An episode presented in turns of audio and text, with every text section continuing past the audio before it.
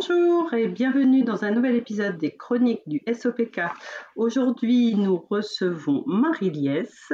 Donc, Marie-Liès est infirmière de formation spécialisée en phytoaromathérapie et en restauration de la fertilité au naturel. C'est bien ça, Marie-Liès Oui, exactement. Merci beaucoup.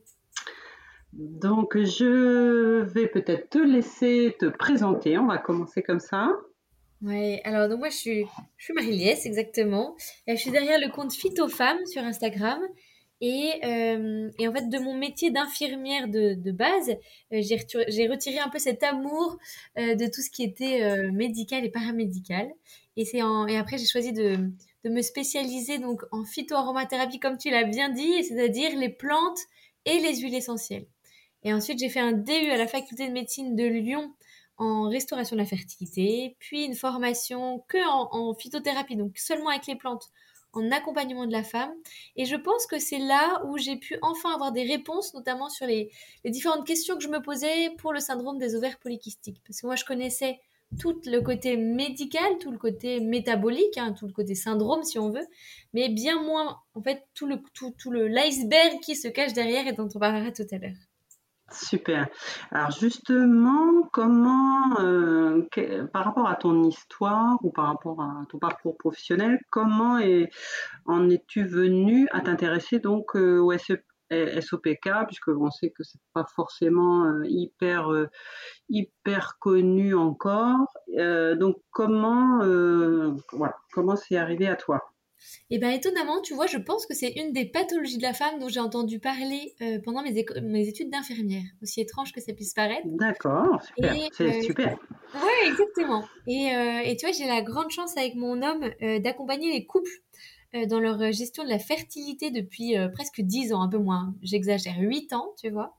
Et, et, sur certains tableaux de femmes, est-ce qu'on leur fait remplir un petit peu comment leur cycle se passe quand elles sont pas sous, sous contraceptif, etc. Et je me disais, là, je vois des choses sur ces cycles-là, je, je, comprends des choses, mais je ne sais pas ce que ça veut dire. Et c'est en mhm. vraiment creusant, en fait, sur le SOPK que j'ai pu comprendre enfin euh, qu'on pouvait lire directement sur un cycle et qu'on pouvait directement se douter euh, qu'il devait y avoir un SOPK euh, derrière tout ça et que ça signait vraiment cette pathologie-là. Et ça, c'est vrai que c'est une belle avancée parce que ça permet de d'aiguiller, si tu veux, les femmes beaucoup plus vite et de les envoyer vers des praticiens ou des professionnels médicaux euh, habilités à diagnostiquer euh, ce SOPK. Pour confirmer ou infirmer justement cette, cette piste-là. Hum, hum, d'accord. Et, et, alors, comment euh, on s'adresse à toi? Que, que, comme, Quelle prise en charge proposes-tu finalement? Eh bien, tu vois, en fait, je, je, garde un peu ma casquette infirmière dans ces cas-là, puisque je ne fais relativement que des quatre mains avec les médecins on part d'un diagnostic médical et ça c'est très important. Et puis ensuite, moi je vais prendre le temps que eux n'ont pas pour déjà expliquer, aller creuser un petit peu, essayer de comprendre quelles répercussions ça a sur le quotidien de cette femme que j'ai en face de moi et pouvoir l'accompagner après dans la gestion des symptômes bien sûr, mais surtout des causes.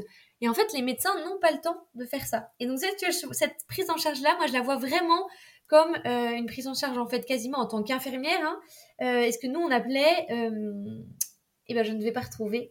Je te retrouverai le nom comme on appelle ça tout à l'heure. C'est des, des, services qui se sont ouverts il y a pas très longtemps et c'est vraiment le fait d'apprendre aux, patients, parce que là c'est vraiment une prise en charge médicale, aux patients à être autonomes dans la gestion de sa pathologie. Et ça c'est très très intéressant et je pense que c'est l'avenir de la médecine. Hein. Quand je suis sortie d'école d'infirmière, c'était il n'y a pas si longtemps que ça. Eh bien, on nous disait que c'est vraiment ça qui euh, qui serait euh, voilà les, les qui ferait le métier d'infirmière dans les prochaines années. C'est pas euh, ce qu'on appelle les ateliers thérapeutiques Exactement, merci, merci infiniment, tu as retrouvé pour moi. C'est exactement ça. En fait, prendre ce temps que l'équipe médicale n'a pas, parce que c'est normal, on peut pas, peut pas avoir ce temps-là euh, quand on, est obligé d'enchaîner de, un peu les patients. Et, euh, et, du coup, pouvoir vraiment se poser avec les patients pour qu'ils comprennent les tenants et les aboutissants de leur pathologie. Oui, ce qui est très, très important puisque c'est quelque chose, c'est un, un, syndrome qui est vraiment très, euh, très complexe, qui touche euh, énormément de, d'aspects de, la, de la vie. donc, effectivement, il faut prendre le temps. Exactement. ça tombe dessus. C'est vraiment ce temps-là que moi je prends avec les, femmes et on, va vraiment d'abord se poser, tu vois, pour marquer noir sur blanc comment se répercute leur syndrome ou leur, le fait d'avoir des ovaires polykystiques sur leur quotidien.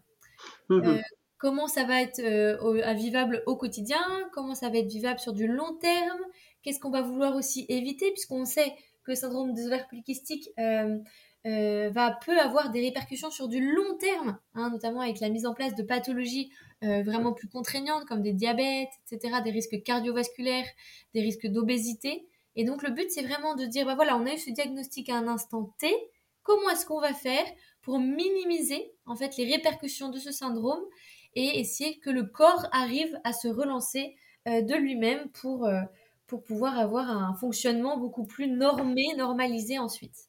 D'accord. Alors, est-ce que euh, la clinique est importante? Que, que peux-tu en dire avec euh, les suivis que tu fais?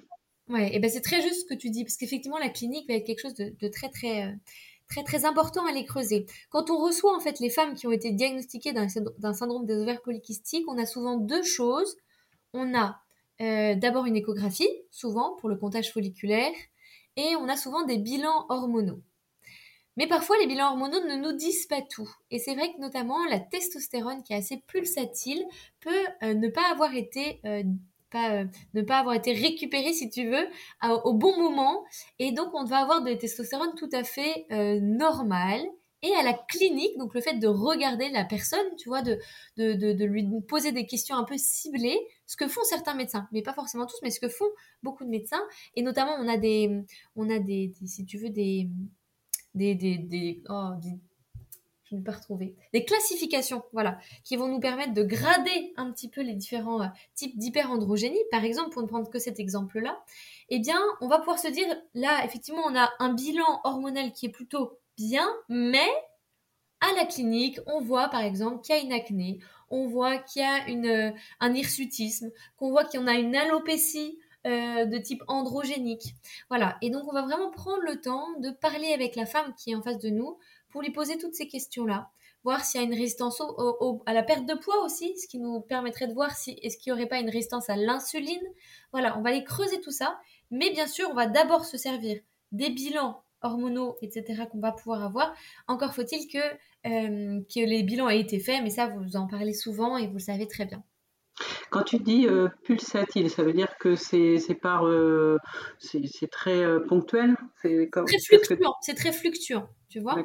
Il y, a deux hormones comme ça qui sont parfois enquiquinantes à attraper. C'est la testostérone et du coup, en fait, on va vraiment aller s'appuyer sur d'autres analyses, mais qui ne sont pas toujours faites. C'est ça qui est compliqué. Mais par exemple, la 17-alpha hydroxyprogestérone, on va aussi s'appuyer sur d'autres analyses comme le SDHEA que tu connais par cœur. Hein, voilà, toutes ces analyses qui vont nous montrer est-ce que euh, est-ce qu'il y a beaucoup de, testostérone au niveau euh, sanguin, est-ce qu'il y a beaucoup de précurseurs pour cette testostérone, est-ce qu'au niveau cortisol, qu'est-ce que ça va nous donner aussi?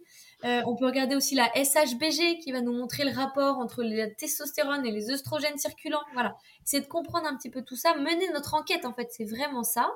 Oui, c'est une enquête. Exactement. C'est une enquête que tu prends le temps de faire. Voilà. Parce que des fois, on se retrouve avec euh, le, bilan, le bilan hormonal, les, résultats de labo, et, on regarde juste, on compare euh, avec la norme, et puis c'est tout ce qu'on sait faire. Quoi. Donc, euh, là, c'est vraiment une enquête globale holistique, on va dire. Exactement. On pourrait voir ça comme ça. On peut appeler ça aussi l'approche fonctionnelle. Tu vois, essayer de comprendre un peu qu'est-ce qui, est-ce que ce sont des androgènes surrénaliens qui nous embêtent? Est-ce que ce sont les, androgènes ovariens? On va le voir aussi à la différence de, la pilosité. Tu vois, les poils euh, qui, euh, qui viennent de la testostérone sécrétée au niveau ovarien ne sont pas les mêmes que ceux de la testostérone sécrétée au niveau surrénalien. Donc, tu vois, on va essayer de dire, bon, bah, très bien, on a tel symptôme, on le décortique pour essayer de comprendre pourquoi est-ce qu'il est là et quelle est la cause. D'accord, super. C'est vraiment super. Une fois qu'on va avoir la cause, et eh bien là, on va pouvoir aller travailler plus en profondeur. Parce que c'est bien joli, si tu veux, de gommer les symptômes, mais si ces symptômes sont là, et eh bien c'est pour nous dire qu'il y a un souci plus loin. Et donc ça, c'est important. Et euh, dans le syndrome des ovaires polykystiques, tu as énormément de causes, énormément de choses qui peuvent induire ces symptômes-là. Les grandes causes euh, vont être bien sûr une résistance à l'insuline, hein, on le connaît, bien sûr, toutes. Euh, on peut avoir aussi certains types de d'hypothyroïdie qui vont nous donner des symptômes un peu pareils, tu vois, avec une LH élevée, par exemple, dans les bilans, parfois avec aussi des ovaires polykystiques, avec une prise, de poids euh, pas du tout voulue et un peu euh, subie, tu vois. Et donc c'est à nous là vraiment d'aller chercher en disant bah voilà, il y a eu par exemple ce diagnostic posé par un médecin avec une échographie. Le bilan ne nous dit pas grand chose, donc maintenant il faut qu'on aille comprendre où est-ce qu'on en est. Voilà. Mhm. Et ça c'est très important. Et en fait, les réponses, qui les a C'est la femme qui, qui, a ce syndrome des ovaires polykystiques ou au moins ses ovaires polykystiques. Mhm. D'accord. Et hum, donc là, tu vas aussi euh, travailler au niveau du, donc du cycle. Ouais, euh, euh, donc déjà, peut-être peux-tu nous rappeler, nous décrire ce qu'est un cycle normal? Oui, ben, tu vois justement, ça Pardon, excuse-moi, je t'ai coupé toutes les infos que tu peux. Enfin, voilà, je te laisse expliquer. Vas-y. Oui. Alors, un cycle normal, on va dire, on va dire plutôt un cycle médian, tu vois, ce qui va être dans la mhm. moyenne de ce qu'on peut voir, et ce sera plus juste de le dire comme ça.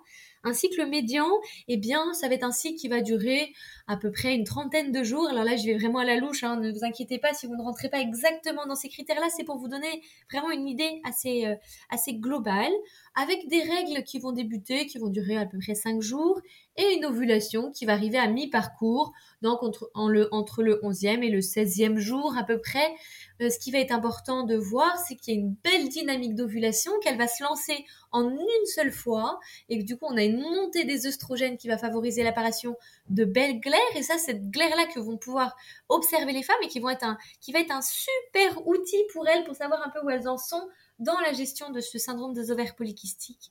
Et une fois que la glaire s'est tarie, on va avoir ce qu'on appelle le post-ovulatoire qui va durer entre 11 et 16 jours. Et en fait, dans le syndrome des ovaires polykystiques, ou même seulement dans les ovaires polykystiques, hein, eh bien, on va avoir des tableaux de cycles complètement différents. On va avoir des tableaux de cycles déjà beaucoup plus longs. Pourquoi est-ce qu'ils sont plus longs? Parce que l'ovulation va avoir du mal à se lancer. Et donc, tu vois, on va avoir les 5 jours de règle à peu près, hein, et puis un temps de latence. Et puis ensuite, il va y avoir de la glaire qui va monter, et puis qui va redescendre tout de suite. Et puis le corps va se relancer, ça va remonter, on va avoir des oestrogènes qui vont arriver, mais l'ovulation ne va pas être lancée et ça va retomber. Et ça, ça hmm. peut arriver une fois, deux fois, trois fois, et c'est ça qui va allonger énormément les cycles et qui nous, quand on regarde ces tableaux de cycles-là, peuvent nous mettre la puce à l'oreille en se disant non, là, il y a vraiment quelque chose qui coince. Tu vois, on voit que l'ovulation n'arrive pas à se déclencher. Il y a quelque chose qui coince. Alors, à nous de trouver ce qui coince.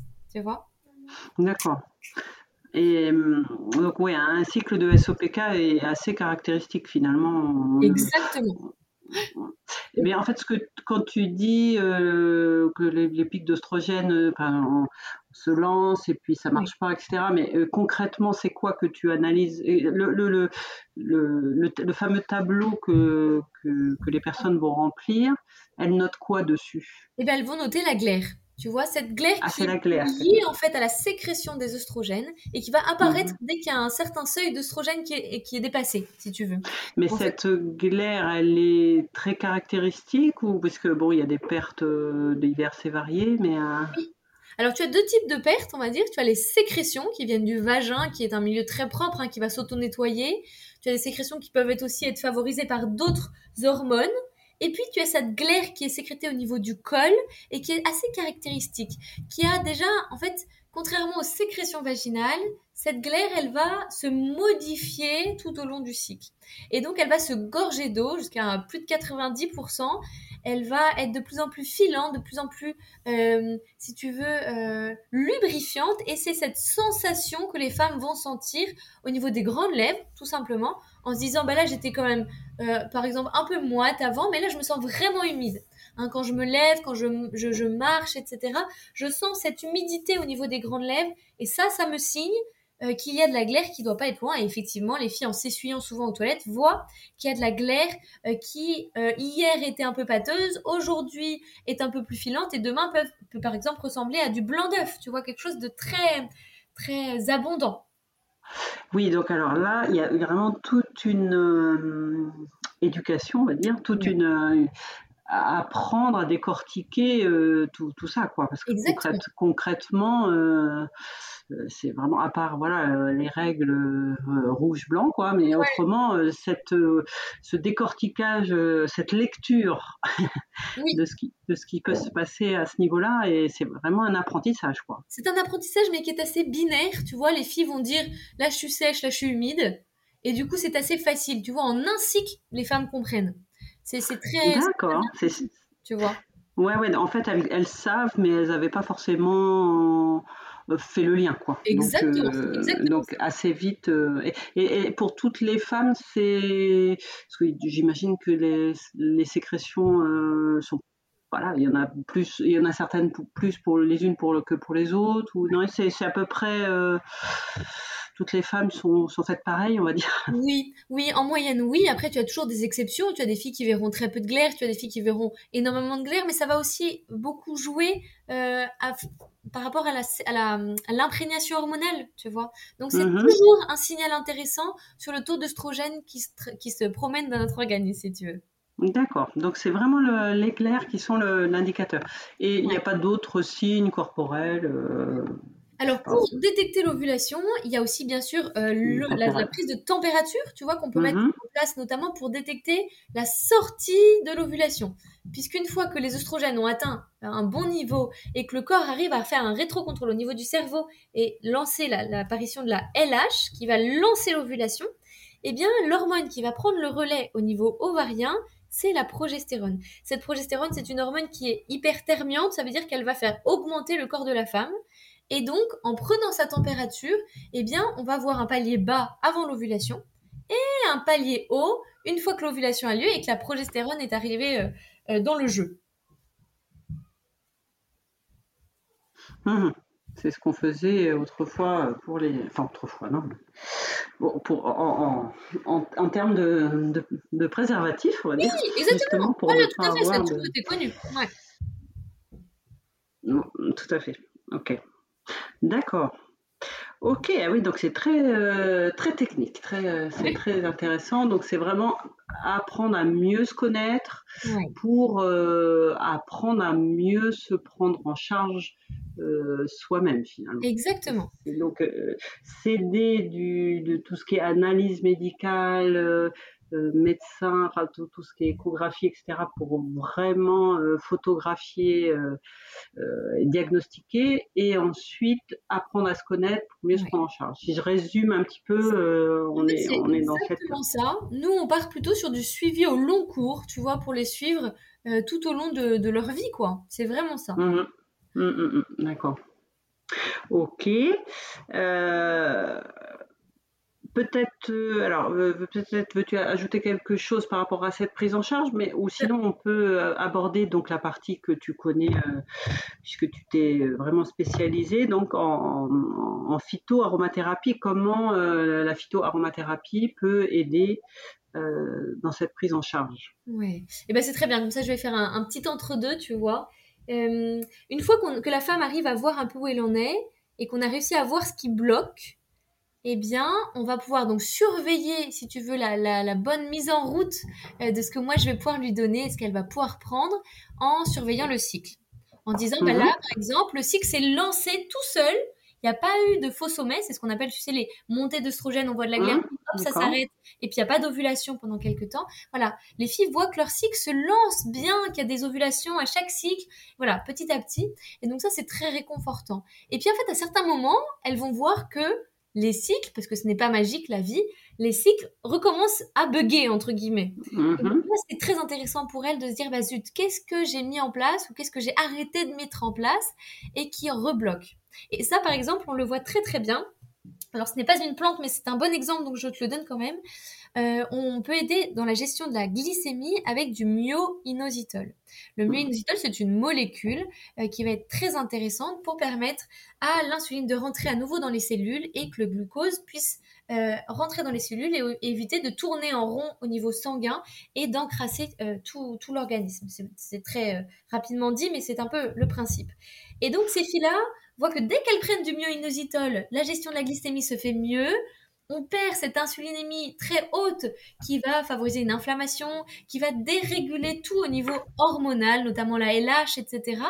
Et elles vont se dire, eh ben effectivement, mes cycles recommencent à s'allonger, j'ai à nouveau des faux sommets, il faut que je reprenne par exemple le myoinositol, c'est bien ce qui m'allait. Et puis il y a mhm. des filles qui arrivent à très très bien gérer par elles-mêmes, par exemple, toute leur charge glycémique au niveau des repas, et qui du coup me disent ah non mais là j'ai fait des écarts, je regarde même pas mon prochain cycle parce que je sais que ça va merdouiller. Mais c'est pas grave, elles le savent et elles savent que leur corps est un, voilà ne leur mentira pas et va signer exactement ce qui se passe à l'intérieur de leurs euh, cellules. Et donc toujours toujours apprendre à, connaître son corps comment il réagit. Quoi. Faut pas se dire euh, j'ai fait n'importe quoi, c'est euh, on avance, j'apprends Exactement. C'est un pas, un pas en avant, deux, un pas en arrière. Deux pas en arrière, et c'est ça qui est bien. C'est ça qui est... Ouais, exactement. Et tu vois, avec les plantes, on va travailler donc sur les petits symptômes, par exemple, déjà décongestionner au niveau petit bassin. Euh, travailler pour éviter qu'il y ait trop de follicules qui se mettent en place dû à une congestion. Parce que quand le corps euh, n'arrive pas à bien éliminer les déchets, etc. au niveau du petit bassin, on va avoir un petit peu un bourrage papier au niveau des ovaires qu'on appelle des ovaires polykystiques, multipolykystiques. Ça va dépendre un peu de la, taille des, follicules. Il y a deux plantes, par exemple, qui sont très intéressantes et que je peux te donner là. Il y a l'aquilée millefeuille, que j'aime particulièrement. qui décongestionnante au niveau du petit bassin et qui est aussi très anti-inflammatoire. Parce que les femmes vont se plaindre, quand elles arrivent à bien, connaître leur corps, elles vont te dire, non mais en fait, pour de vrai, je te dis que j'ai jamais de douleur, mais je me sens quand même vraiment coincée au niveau du petit bassin. Je sens que ça circule pas bien. Et donc ça, vraiment, ça va leur enlever ce symptôme-là. Il y a le gingembre aussi qui est très intéressant, qui est facile d'accès. Il suffit d'acheter du gingembre, euh, un rhizome de gingembre frais en magasin bio, et on va le râper, et on peut se faire jusqu'à trois tasses par jour avec une cuillère à café de gingembre frais râpé par tasse. Voilà. Qu'est-ce que. Euh, qu'appelles-tu petit bassin? Parce que techniquement, dans c'est pas facile, enfin c'est pas d'identifier. Euh, c'est voilà, ça se bouche au niveau du petit bassin. Bah, c'est toute la zone. pas l'image. Oui, alors c'est toute la zone gynéco qui va être congestionnée. Mmh. Ça veut dire qui va être un petit peu quand tu vas chez l'ostéopathe, et qui, qui te touche une première fois, mmh. on est un peu douloureuse. Parce que tout est un peu coincé, rétracté, tout est un peu euh, inflammé, tu vois, trop tendu.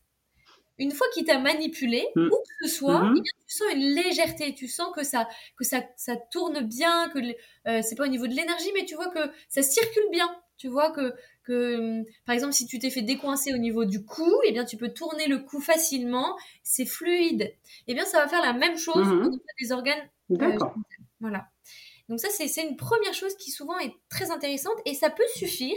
Parfois, quand il y a seulement des ovaires polykystiques et pas forcément le syndrome métabolique qui va avec, eh bien, cela peut suffire pour régulariser les cycles et euh, que les filles puissent concevoir, notamment quand elles ont un désir de bébé, euh, concevoir facilement un, petit bébé. Puis après, en fait, on va prendre en charge de façon beaucoup plus globale. Est-ce qu'il y a un dérèglement beaucoup plus haut au niveau hormonal? Est-ce qu'on a une LH euh, qui est trop, qui est bloquante?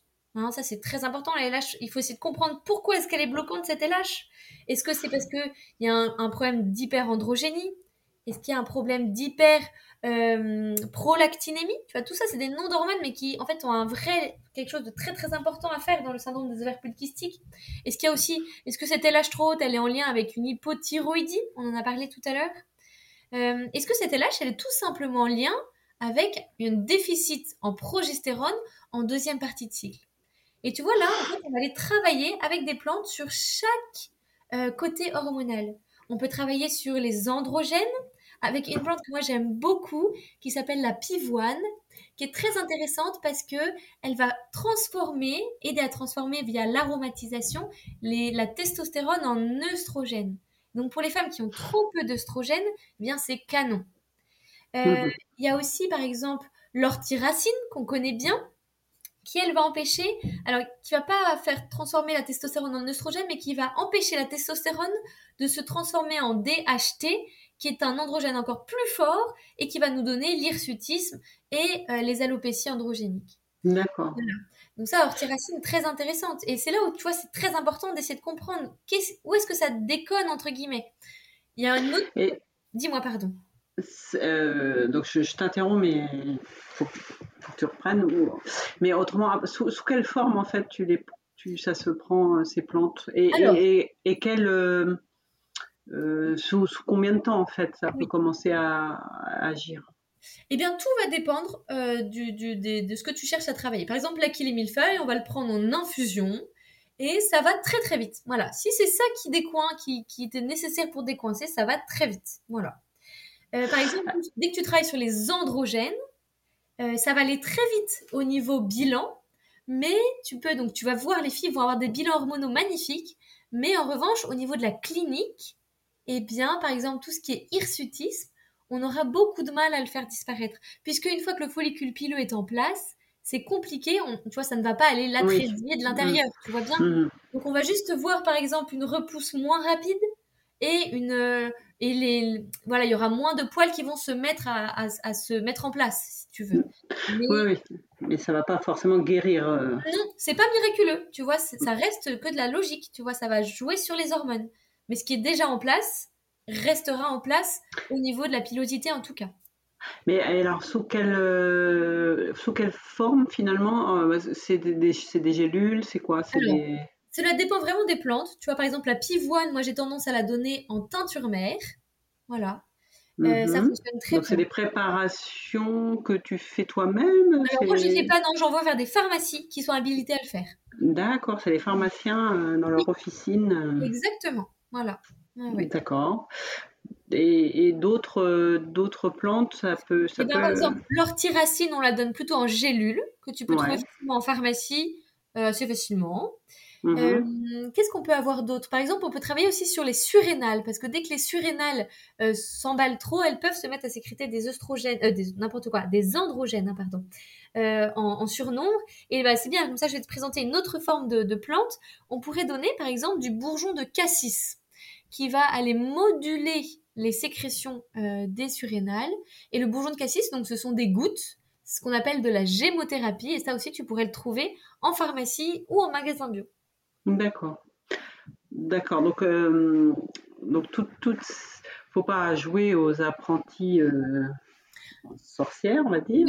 il faut vraiment, justement, avec ton aide, euh, décortiquer un petit peu tous les bilans qu'on a pu faire euh, et, et, vraiment tester, cibler avec euh, voilà telle plante peut avoir telle action ou tel mélange de plantes, j'imagine, peut avoir telle, telle, action et, puis on va devoir réajuster si besoin. On va, c'est vraiment très progressif, euh, j'imagine. Non, je dis, c'est justement, c'est exactement ce que tu dis. On prend vraiment le temps d'aller chercher pour pas faire n'importe quoi et, prendre pour le plaisir de prendre des plantes. Ça n'a aucun sens. Au, niveau coût, j'imagine que c'est pas euh, extrêmement cher. C'est non, c'est l'avantage. C'est C'est l'avantage des plantes, c'est que ça revient pour les femmes, c'est très économique.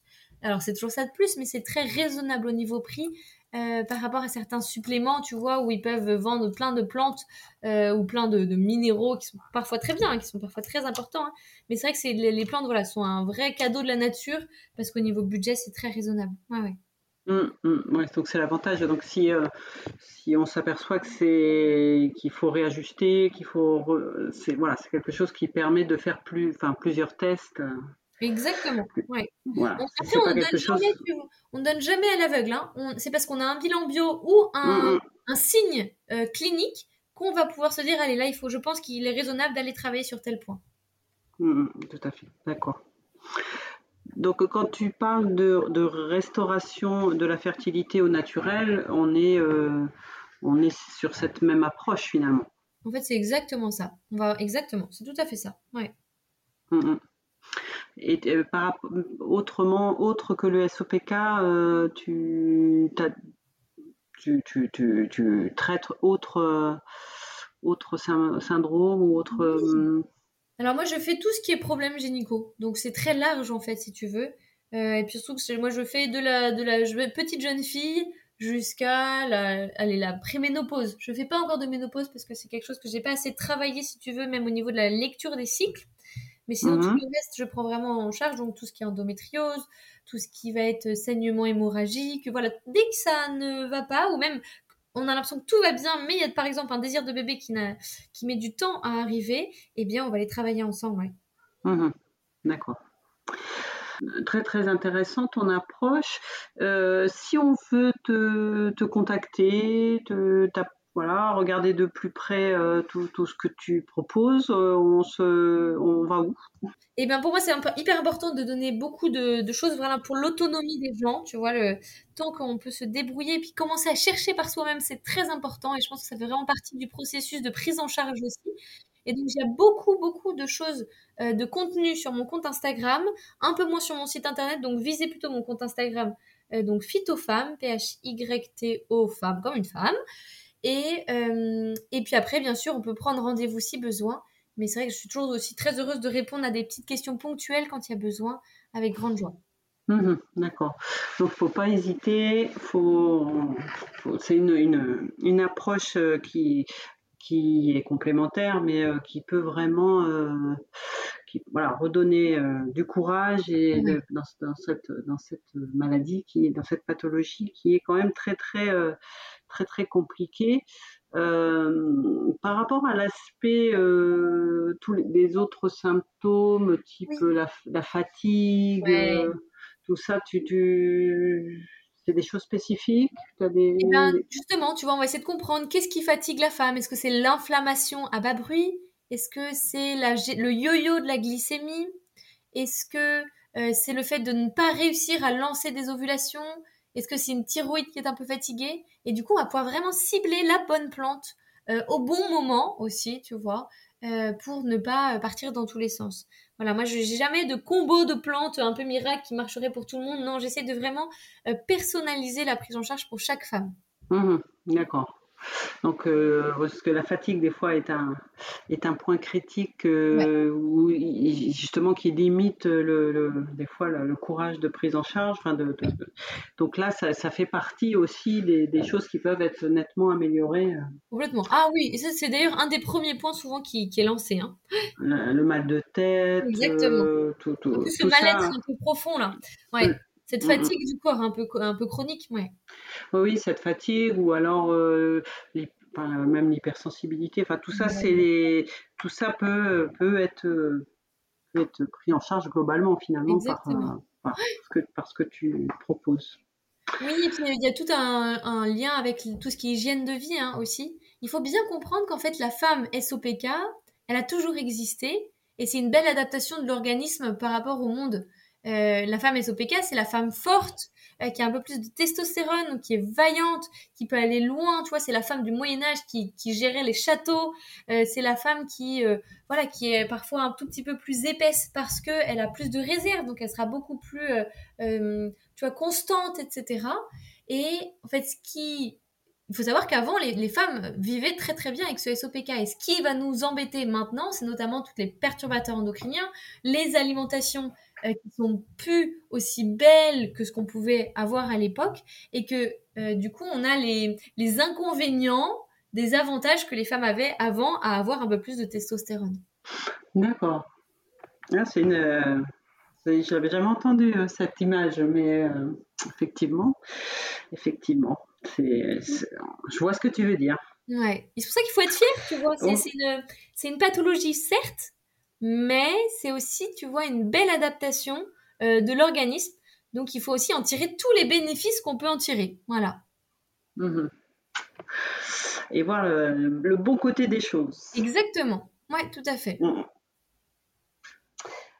Ok, alors qu'est-ce que j'ai oublié de te poser comme question? Qu'est-ce que tu voudrais euh, ajouter dans tout ce qu'on vient de dire, qui est encore une fois, je le répète, est vraiment très très intéressant? Qu'est-ce que tu voudrais euh, ajouter? Eh ben, je pense qu'on a quand même fait pas mal le tour.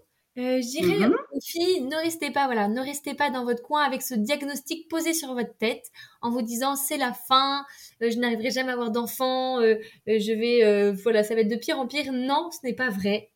Ce n'est pas vrai. Il y a vraiment plein de belles choses à faire, à mettre en place pour gagner au niveau confort du quotidien de façon assez, euh, assez géniale.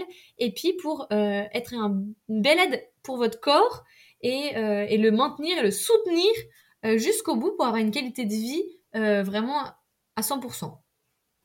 Ah bah, super, ça c'est une belle, euh, une belle conclusion. Alors, on va rappeler donc euh, ton compte Instagram, puisque bah, toutes les plantes que tu as citées, on, doit les retrouver, j'imagine, ah sur, ton, compte, puisqu'on a dit, le, but ici, c'était pas de, faire une liste euh, précise ici, hein, c'était juste voilà, expliquer que ça existe, que c'est une voie hyper intéressante.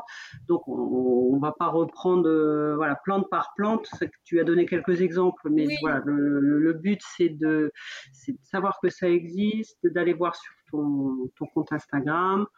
Euh, se rapprocher de toi si voilà si les personnes ont envie et besoin et euh, donc voilà c'était vraiment l'essentiel de cette chronique. Eh bien, merci infiniment de m'avoir reçu. Eh bien, euh, non, c'est nous, hein, vraiment euh, super. Euh, donc, je te remercie hein, pour cet échange vraiment très riche. Et puis, à vous qui nous écoutez, je vous dis à très bientôt pour un prochain épisode des, chroniques du SOPK. Marie-Liesse, je te salue. Oui, au revoir, à bientôt. Au revoir.